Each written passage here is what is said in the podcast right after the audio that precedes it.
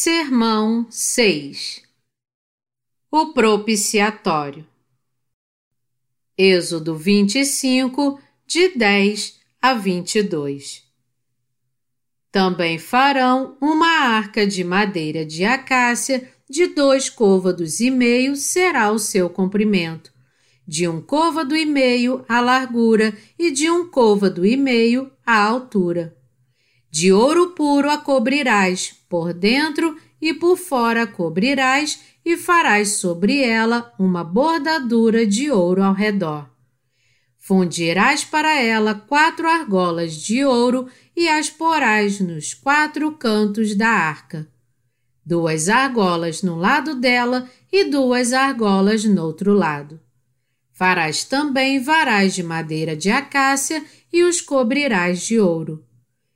Meterás os varais nas argolas aos lados da arca para se levar por meio deles a arca. Os varais ficarão nas argolas da arca e não se tirarão dela. E porás na arca o testemunho que eu te darei. Farás também um propiciatório de ouro puro, de dois côvados e meio será o seu comprimento, e a largura de um côvado e meio. Farás dois querubins de ouro, de ouro batidos farás nas duas extremidades do propiciatório, um querubim na extremidade de uma parte e o outro na extremidade da outra parte. De só uma peça com o propiciatório fareis os querubins nas duas extremidades dele. Os querubins estenderão as asas por cima, cobrindo com elas o propiciatório Estarão eles de faces voltadas uma para a outra, olhando para o propiciatório. Porás o propiciatório em cima da arca, e dentro dela porás o testemunho que eu te darei.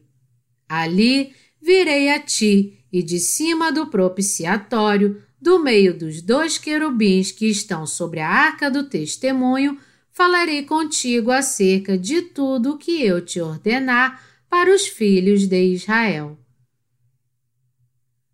O interior do tabernáculo era dividido em duas partes principais, o lugar santo e o santo dos santos. Um véu separava ambos e a arca da aliança ficava atrás do véu, dentro do santo dos santos. A tampa da arca era conhecida como propiciatório. O propiciatório media dois cúbitos e meio. O cúbito é uma medida bíblica que ia do início da mão até o cotovelo. Então, o cúbito usado no Novo Testamento seria de aproximadamente 50 centímetros na medida de hoje. E já que o propiciatório media dois cúbitos e meio na medida de hoje, o seu tamanho era de aproximadamente um metro e meio. A sua largura e o seu comprimento, de um cúbito e meio cada um, mediam cerca de 75 centímetros. Este propiciatório ficava em cima da Arca da Aliança, que era feita de madeira de acácia e revestida de ouro puro. Nas pontas do propiciatório havia dois querubins de frente um para o outro e com as suas asas estendidas o cobriam. O propiciatório, como o nome sugere, era onde Deus provia da sua graça. Deus nos disse que teria um encontro conosco sobre o propiciatório. Dentro da arca da aliança estava a vara de Arão que floresceu, um pote de ouro com o maná e as duas tábuas de pedras com a inscrição dos Dez Mandamentos. Havia uma argola em cada lado da arca da aliança para que ela fosse carregada junto com o propiciatório. Havia também duas varas feitas de madeira de acácia e revestidas com ouro que eram passadas pelas argolas para que a arca fosse carregada. Uma vez por ano, o sumo sacerdote levava o sangue da oferta de sacrifício até o Santo dos Santos e o aspergia sobre o propiciatório. Ele fazia isso porque, por meio da imposição de mãos, todos os pecados anuais do povo de Israel eram passados para o animal do sacrifício.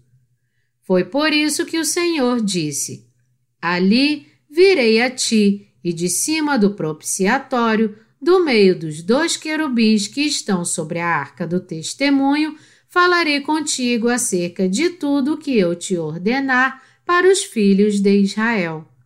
Êxodo 25, 22. Esta é a promessa de que o Senhor traria remissão de pecados a toda a humanidade.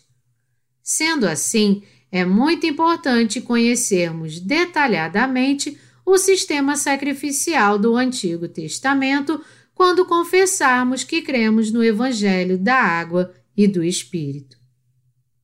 Deus ordenou que sempre que os sacerdotes fossem carregar a arca, deveriam fazer isso usando as varas de ouro. E o que isso significa? Deus quer que preguemos a verdade da sua salvação com todas as nossas forças e de todo o nosso coração. Também significa que Deus quer que sirvamos ao Senhor Jesus em comunhão e não individualmente. Foi por isso que Deus ordenou que não somente a arca e o propiciatório fossem carregados assim, mas também a mesa de pães asmos e o altar de incenso deveriam ser carregados, passando as varas de ouro pelas argolas que havia ao lado deles. Isso significa que temos que dedicar o nosso corpo e o nosso coração à pregação do Evangelho de Deus. Em outras palavras, Deus está dizendo aqui que devemos dedicar o nosso corpo e o nosso coração para anunciar a verdade da salvação, pregando a todos que o Senhor Jesus apagou todos os nossos pecados com o Evangelho da Água e do Espírito e nos tornou completamente justos.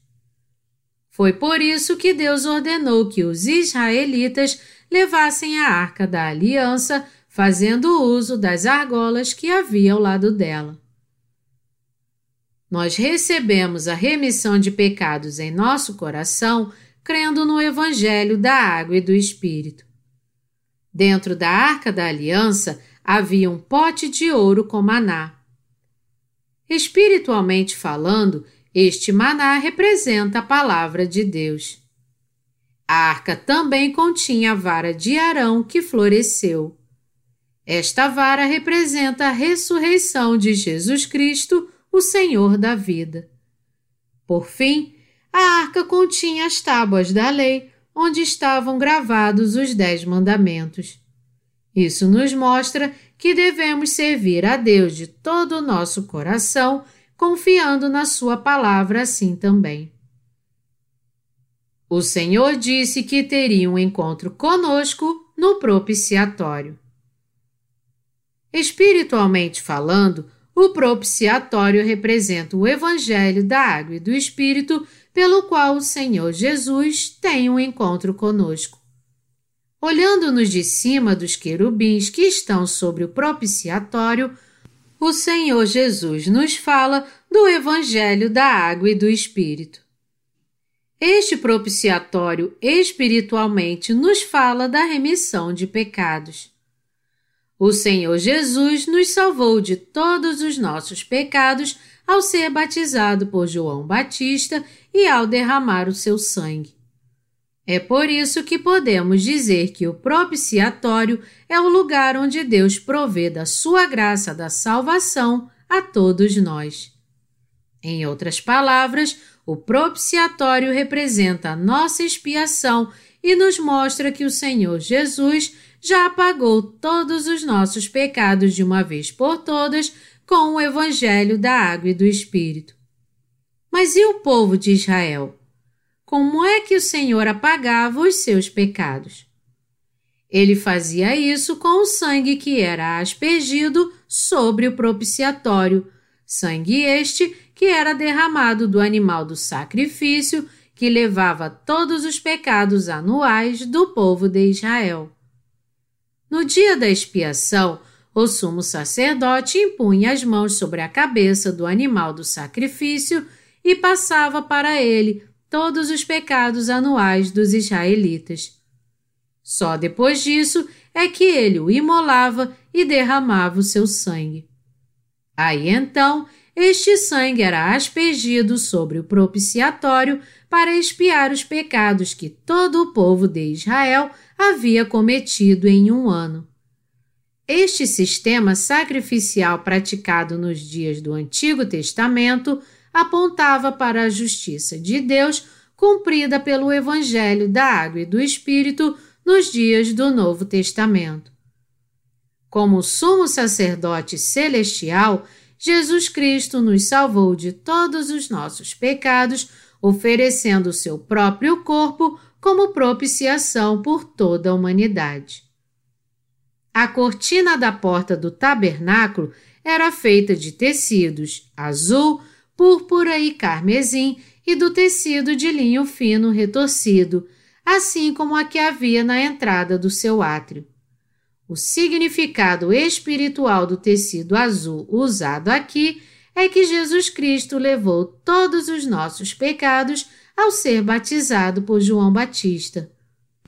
Melhor dizendo, o tecido azul se refere ao fato de Jesus ter levado todos os pecados do mundo de uma vez por todas ao ser batizado por João Batista. Jesus Cristo só pôde ser crucificado e condenado por todos os pecados da raça humana por ter recebido antes todos os pecados deste mundo ao ser batizado. Esta é a verdade do mistério oculto na entrada do tabernáculo. Nosso Senhor Jesus levou todos os nossos pecados ao ser batizado e foi condenado por todos eles na cruz. E é por isso que Deus quer que creiamos nesta verdade agora de todo o coração, que o seu Filho Jesus apagou todos os pecados do mundo ao ser batizado por João Batista. O desejo de Deus é que todos os santos que se tornaram seus filhos sirvam ao Evangelho da Água e do Espírito. Portanto, temos que entender que esta é a vontade de Deus e viver de acordo com ela. Agora que nos tornamos justos, precisamos entender o que Deus quer de todos nós. O tecido púrpura usado na entrada do tabernáculo significa que Jesus é o Rei dos Reis. Jesus Cristo é o próprio Deus e o Senhor da vida eterna. 1 João 5, 20. Em outras palavras, o próprio Deus nasceu como um homem para nos libertar de todos os pecados do mundo. Deus nos prometeu isso por meio do profeta Isaías, dizendo: Eis que a Virgem conceberá e dará à luz um filho, e ele será chamado pelo nome de Emanuel, que quer dizer Deus conosco. Mateus 1, 23 e Isaías 7, 14.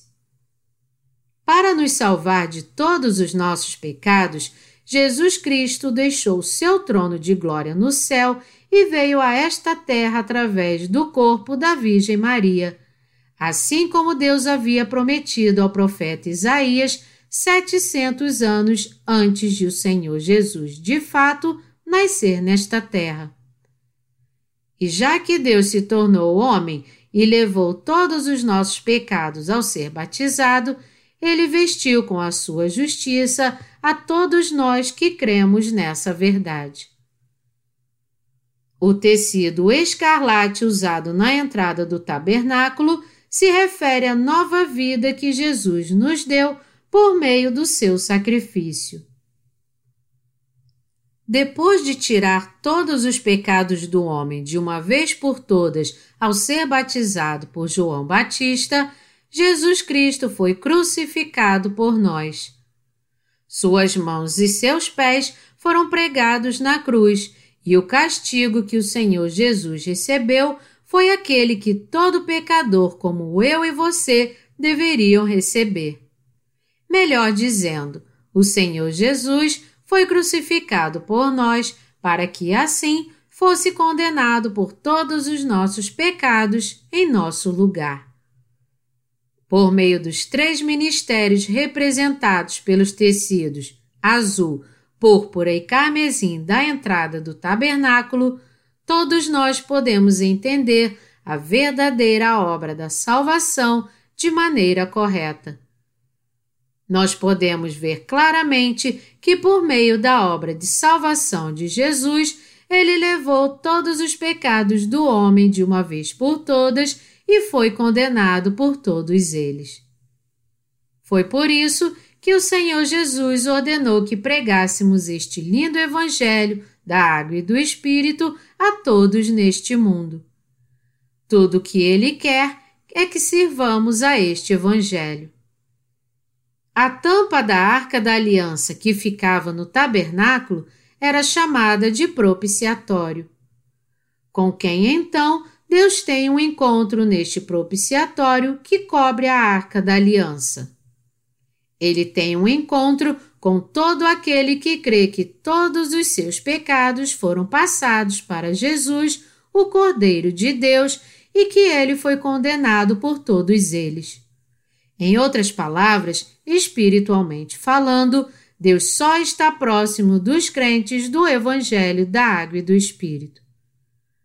Quando o dia da expiação chegava, o sumo sacerdote passava os pecados anuais de todo o povo de Israel para o primeiro dos dois bodes consagrados, impondo as mãos sobre a cabeça e confessando os pecados do povo em seu lugar. Então, depois de passar todos os pecados anuais dos israelitas para este bode sacrificial, impondo as mãos sobre a sua cabeça, o sacerdote o degolava, pegava o seu sangue e o levava ao Santo dos Santos e o aspergia sete vezes sobre a arca da aliança de Deus. Era assim que Deus tinha um encontro com o povo de Israel nos dias do Antigo Testamento. Hoje, Deus tem um encontro com os crentes por meio do Evangelho da Água e do Espírito que proclama que Jesus Cristo apagou todos os nossos pecados ao ser batizado por João Batista por nós. É por isso que o Senhor Jesus diz aos crentes no Evangelho da Água e do Espírito: Vocês não têm mais pecados. Eu apaguei todos os seus pecados. Eu salvei cada um de vocês de todos os seus pecados. Melhor dizendo, o Senhor Jesus concedeu a graça de Deus àqueles que creem na sua justiça. E a graça de Deus diz respeito ao seu dom. Isso se refere ao fato de Deus Pai ter cumprido a sua justiça, passando os pecados que todos tinham neste mundo para o seu próprio Filho. Isso então significa, já que Jesus Cristo foi crucificado enquanto levava todos os pecados do mundo, ele foi condenado por todos os nossos pecados em nosso lugar. É justamente este o amor de Deus revelado no propiciatório. Nosso Senhor Jesus, o Filho de Deus, veio a esta terra em um corpo carnal, recebeu todos os pecados deste mundo por meio do seu batismo, morreu na cruz em nosso lugar ressuscitou dentre os mortos ao terceiro dia, foi assunto aos céus e hoje está assentado à direita do trono de Deus Pai. A justiça de Deus é que ele nos salvou de todos os pecados do mundo e a sua graça é concedida àqueles que creem na sua justiça. Nosso Deus diz a todos nós que cremos na sua justiça: Vocês são o meu povo vocês não são mais pecadores. Eu salvei todos vocês. Meu amor por vocês é tão grande que eu incondicionalmente salvei a todos vocês por livre e espontânea vontade. E eu não somente amei vocês, mas também demonstrei o meu amor a vocês, tirando todos os seus pecados e entregando a minha vida por vocês. Esta é a prova do meu amor e eu a mostrei a todos vocês. O que Deus nos mostra por meio da Sua palavra. Quando lemos a palavra de Deus, nós podemos ver que, embora Deus fale dos nossos pecados, ele fala muito mais sobre como nos salvou de todos os pecados do mundo por meio do Evangelho da Água e do Espírito. Já que Deus nos prometeu a salvação, ele apagou verdadeiramente todos os nossos pecados de uma vez por todas, exatamente como havia prometido. E um instrumento para que isso se cumprisse foi o Evangelho da Água e do Espírito. Este Evangelho da Água e do Espírito é a prova da nossa salvação descrita na Bíblia. É por causa da nossa fé no Evangelho da Água e do Espírito descrito na Palavra de Deus que podemos ser salvos de todos os nossos pecados.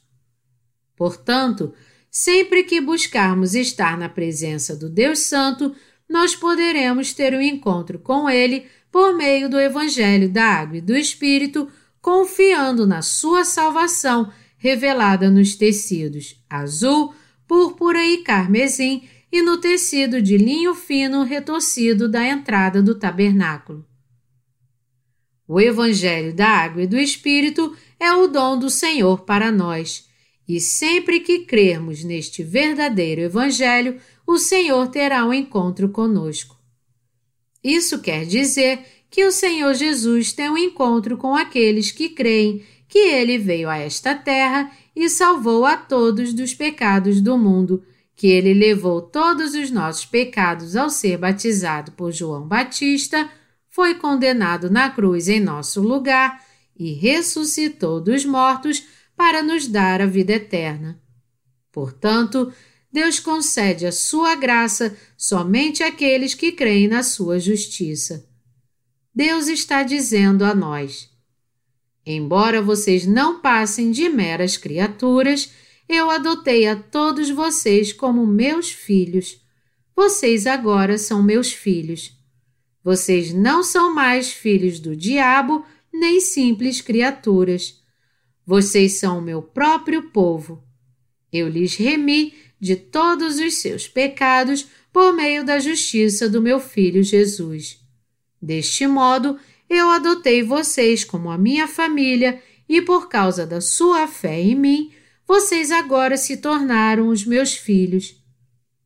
É assim que Deus concede a sua graça de salvação a todos nós. As argolas da arca da aliança, pelas quais as varas passavam, não podiam ser tiradas. É muito importante nos lembrarmos de que a arca da aliança tinha argolas dos dois lados para ser carregada junto com o propiciatório. E elas jamais podiam ser tiradas da arca.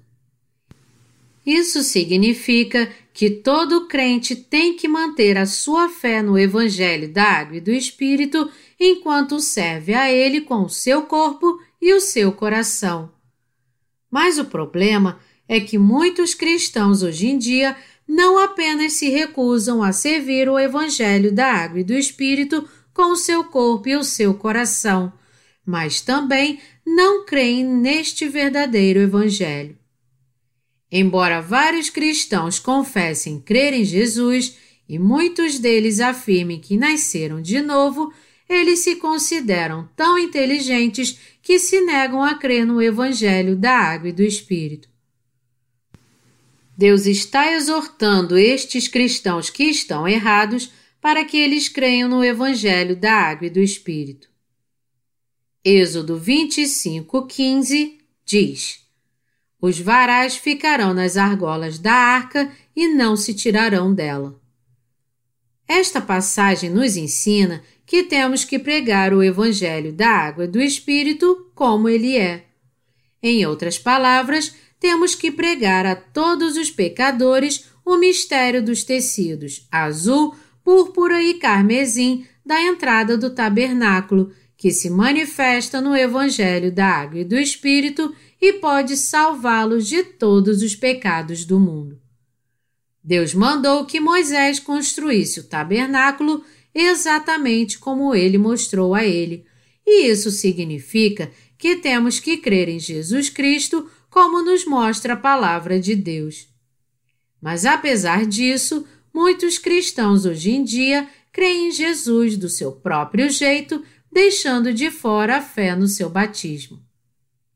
A porta do tabernáculo era feita de tecidos azul, púrpura e carmesim e do tecido de linho fino retorcido.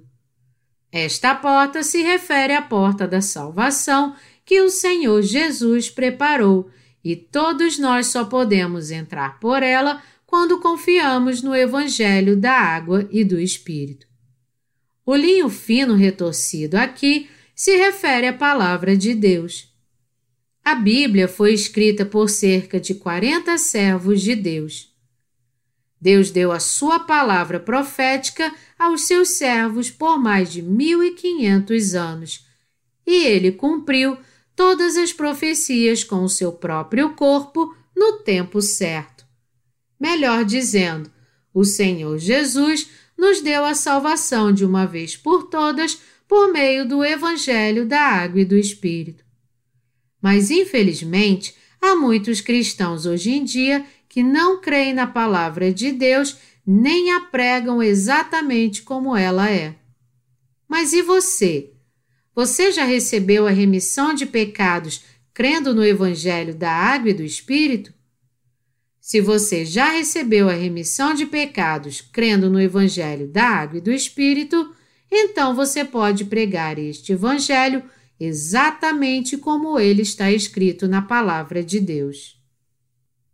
A graça da salvação que nosso Senhor Jesus nos deu é maior do que todas as nossas transgressões. A Bíblia diz que, assim como muitos se tornaram pecadores por causa da ofensa de um só homem, muitos também se tornaram justos por causa da justiça de um só homem, Jesus Cristo, nosso Senhor. A Bíblia diz que foi por causa da ofensa de um homem, Adão, que nos tornamos pecadores. Em outras palavras, nós nos tornamos pecadores porque nascemos como descendentes de Adão. Todos nós somos pecadores por natureza, porque Adão e Eva pecaram contra Deus. Entretanto, a graça de Deus, que Jesus Cristo nos concedeu, é muito maior do que todas as nossas transgressões juntas. E embora tenhamos cometido muitos pecados nesta terra e continuaremos a fazer isso até o dia da nossa morte, o Senhor Jesus já apagou completamente e de uma vez por todas todos estes pecados com a justiça de Deus que ele cumpriu. Deixando seu trono de glória no céu, nosso Senhor Jesus veio a esta terra em um corpo carnal, levou sobre si todos os pecados do mundo de uma vez por todas, ao ser batizado por João Batista, derramou seu sangue na cruz em nosso lugar e, por meio desta obra da salvação, apagou todos os pecados que cometemos e que ainda iremos cometer. Ele acabou com todos os pecados concebíveis, até mesmo os pecados daqueles que ainda não nasceram neste mundo e os inúmeros pecados que ainda não cometemos. Ao vir a esta terra, nosso Senhor Jesus nos tornou perfeitos ao purificar todos os nossos pecados com a sua salvação manifestada nos tecidos azul, púrpura e carmesim da porta do tabernáculo. Sendo assim, esta salvação que nosso Senhor Jesus nos trouxe ao apagar todos os nossos pecados nesta terra é maior do que todos os pecados e transgressões que já cometemos e ainda iremos cometer por causa da ofensa de um homem. É por isso que nos tornamos justos crendo no Evangelho da Água e do Espírito. Nós ficamos totalmente sem pecados pela fé no Evangelho da Água e do Espírito.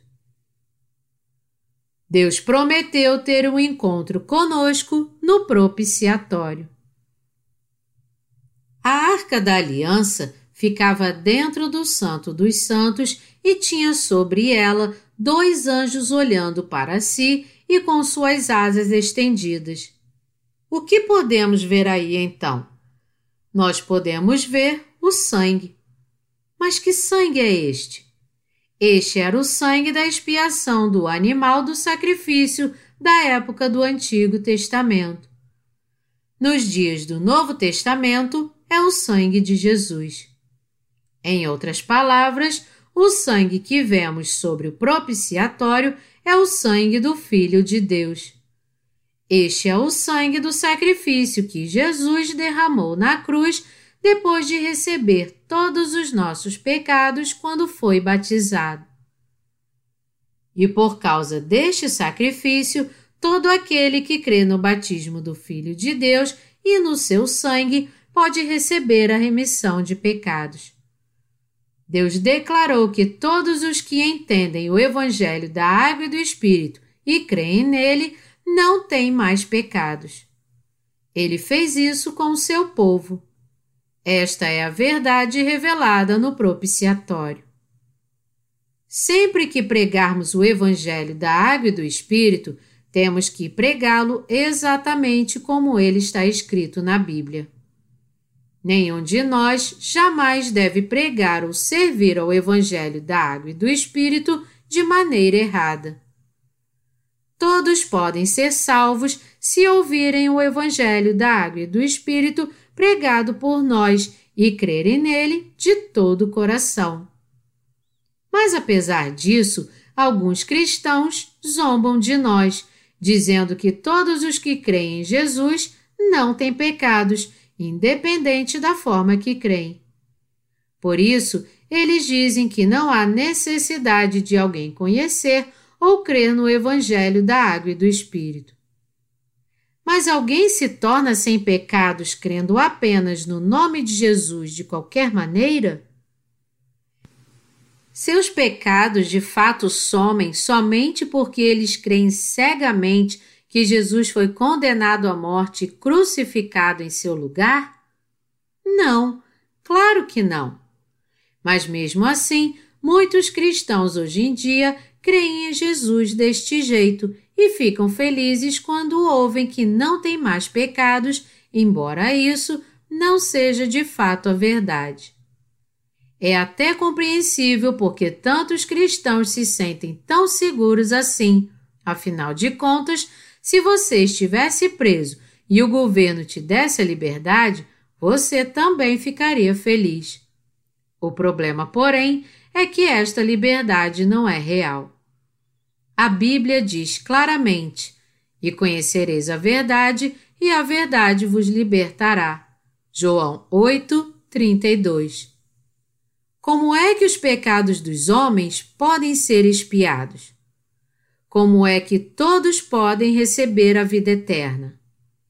Eles só podem receber a remissão de pecados e a vida eterna crendo na verdade da salvação manifestada nos tecidos azul, púrpura e carmesim da porta do tabernáculo, isto é, no Evangelho da Água e do Espírito. Só quem crê neste genuíno Evangelho é que pode se tornar filho de Deus. O Evangelho da Água e do Espírito é o próprio Evangelho de Deus e todos nós temos o dever de pregar e anunciar este Evangelho pela fé. Nós agora nos tornamos o Israel espiritual, crendo no Evangelho da Água e do Espírito. E a obra deste Evangelho da Água e do Espírito deve ser feita por pelo menos duas pessoas em plena comunhão. Sempre que pregarmos o Evangelho da Água e do Espírito, temos que pregar a verdade da salvação revelada nos tecidos azul, púrpura e carmesim da porta do tabernáculo. O Senhor Jesus cumpriu a justiça de Deus justamente como havia nos prometido. E esta justiça é o fato de Jesus ter apagado todos os nossos pecados e salvado os crentes vindo a esta terra, sendo batizado por João Batista, morrendo na cruz, ressuscitando dos mortos e ascendendo aos céus. Nós temos que pregar este Evangelho da Água e do Espírito como ele é, e os que o ouvirem têm que crer nele como ele é também, para que possam receber a salvação. Não há como expressar a importância de todos nós pregarmos o Evangelho da Água e do Espírito, pois quando pregamos este verdadeiro Evangelho, é que o Espírito Santo trabalha para salvar aqueles que o ouvem. O Evangelho da Água e do Espírito é a nossa salvação. Ele é a nossa expiação. Foi com o Evangelho da Água e do Espírito que Deus apagou os nossos pecados de uma vez por todas. Todos os nossos pecados foram passados para Jesus quando ele foi batizado por João Batista foi assim que todos os nossos pecados foram expiados. Além disso, nosso Senhor Jesus não apenas levou todos os nossos pecados, mas também foi crucificado em nosso lugar, derramou o sangue que nós deveríamos derramar e recebeu a maldição que nós deveríamos receber. Foi assim que Jesus salvou a cada um de nós de todos os nossos pecados e maldições. Esta é a salvação que ele nos deu. Este é o seu amor. É por isso que nós temos que crer nesta verdade da salvação exatamente como ela é e pregá-la pela fé. Nosso Senhor Jesus é o Salvador de todos os que creem na sua justiça. É pela fé no Evangelho da Água e do Espírito que nós podemos entrar na presença de Deus. Quando nos colocamos diante do propiciatório e oferecemos o sangue sacrificial do nosso Senhor Jesus a Deus, temos que nos aproximar dele pela fé e dizer: Deus, o sangue do teu Filho Jesus Cristo me salvou de todos os meus pecados. Aí então Deus nos dirá: Sim, de fato, eu salvei a todos vocês. O Senhor Jesus é o nosso Salvador. Ele recebe a todos os que o buscam pela fé na justiça de Deus. E ele também dá o direito de se tornar filhos de Deus a nós e a todos os que aceitam o Evangelho da Água e do Espírito em seus corações. Deus nos livrou de todas as nossas maldições, de toda condenação e de toda destruição. Ele tornou completamente sem pecados a todos que creem nele. Ele nos deu a felicidade eterna. Esta é a própria graça de Deus revelada no propiciatório. É do propiciatório que Deus nos concede a graça da sua salvação. Então, todos nós temos que nos achegar ao trono da graça confiando na justiça de Deus. Por mais pecador e impuro que você seja, ainda assim você pode receber a remissão de todos os seus pecados, crendo na verdade da salvação que é revelada pelos tecidos azul, púrpura e carmesim da porta do tabernáculo, ou seja, pelo batismo, sangue e ressurreição de Jesus. É assim que você tem que procurar estar na presença de Deus pela fé, exatamente segundo a lei da salvação que ele estabeleceu com o Evangelho da Água e do Espírito. Você tem que buscar a Deus confiando na sua justiça. Você tem que crer que o Senhor Jesus veio a esta terra para salvar a todos os pecadores, que ele tirou todos os pecados do homem ao ser batizado por João Batista e que ele foi condenado por todos os seus pecados ao morrer na cruz em seu lugar. Você tem que crer que o Senhor Jesus levou todos os seus pecados de uma vez por todas, crendo no batismo que ele recebeu de João Batista e dizer a ele: Senhor, eu creio em tudo que tu fizeste para me salvar de todos os meus pecados. Você só receberá salvação quando buscar a Deus pela fé. Se você deseja crer na justiça do Senhor Jesus e receber a remissão de pecados, você tem que crer na salvação que é encontrada nos tecidos azul, púrpura e carmesim e no tecido de linho fino retorcido da porta do tabernáculo. Isso porque você só poderá receber a remissão de pecados se conhecer o Evangelho da Água e do Espírito e crer nele corretamente. Se você quer ter um encontro com o Senhor Jesus e receber as suas bênçãos, ser realmente feliz, voltar para Deus e viver junto a Ele como seu filho amado, você tem que crer que, para te salvar de todos os pecados do mundo, o Senhor Jesus recebeu todos os pecados da raça humana ao ser batizado por João Batista, morreu crucificado levando todos estes pecados do mundo e assim nos livrou de todos os nossos pecados.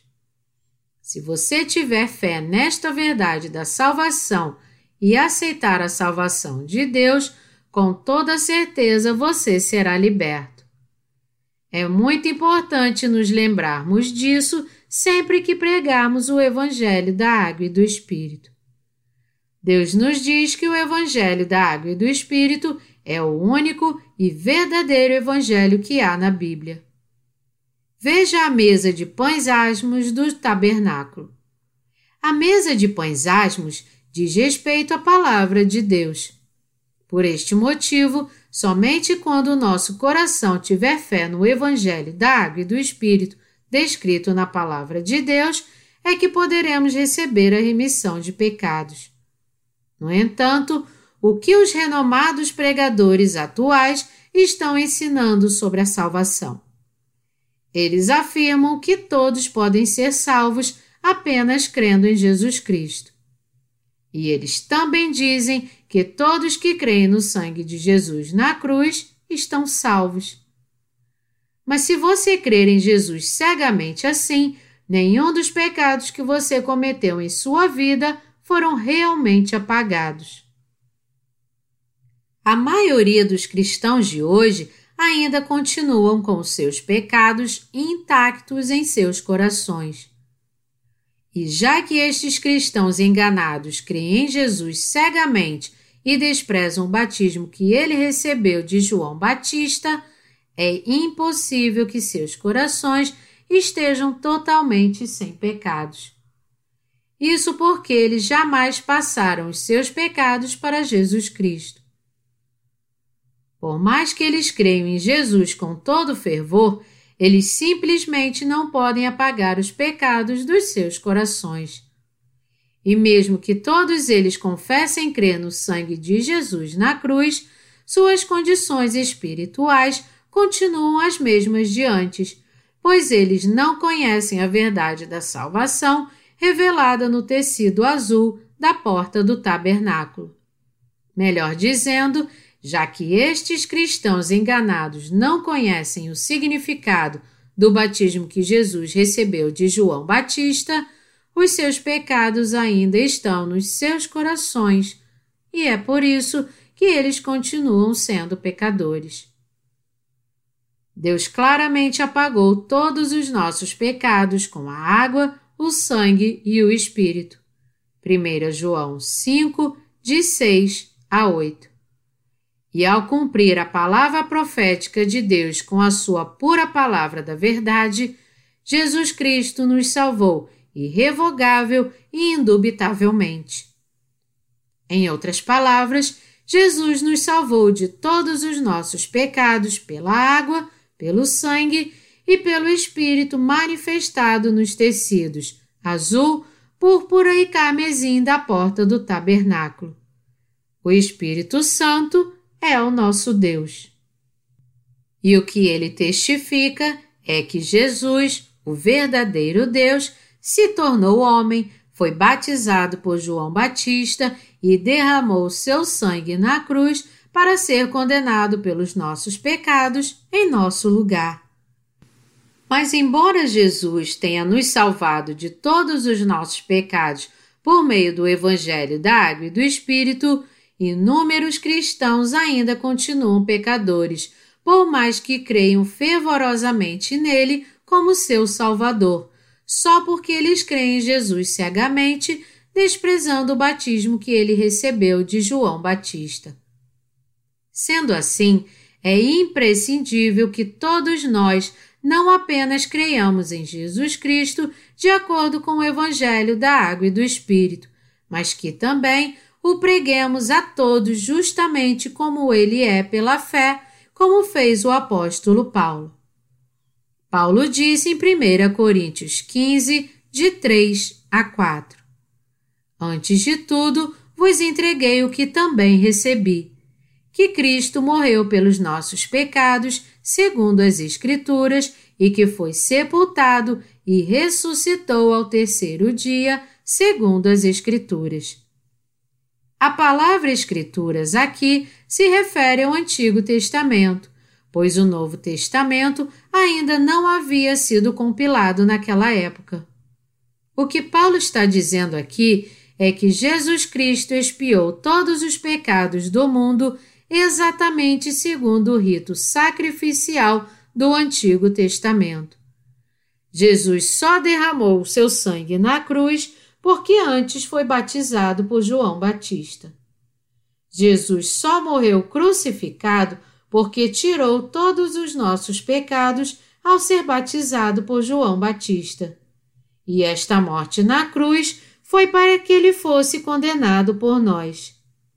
Foi assim que Jesus Cristo se tornou o nosso Salvador ao vir a esta terra.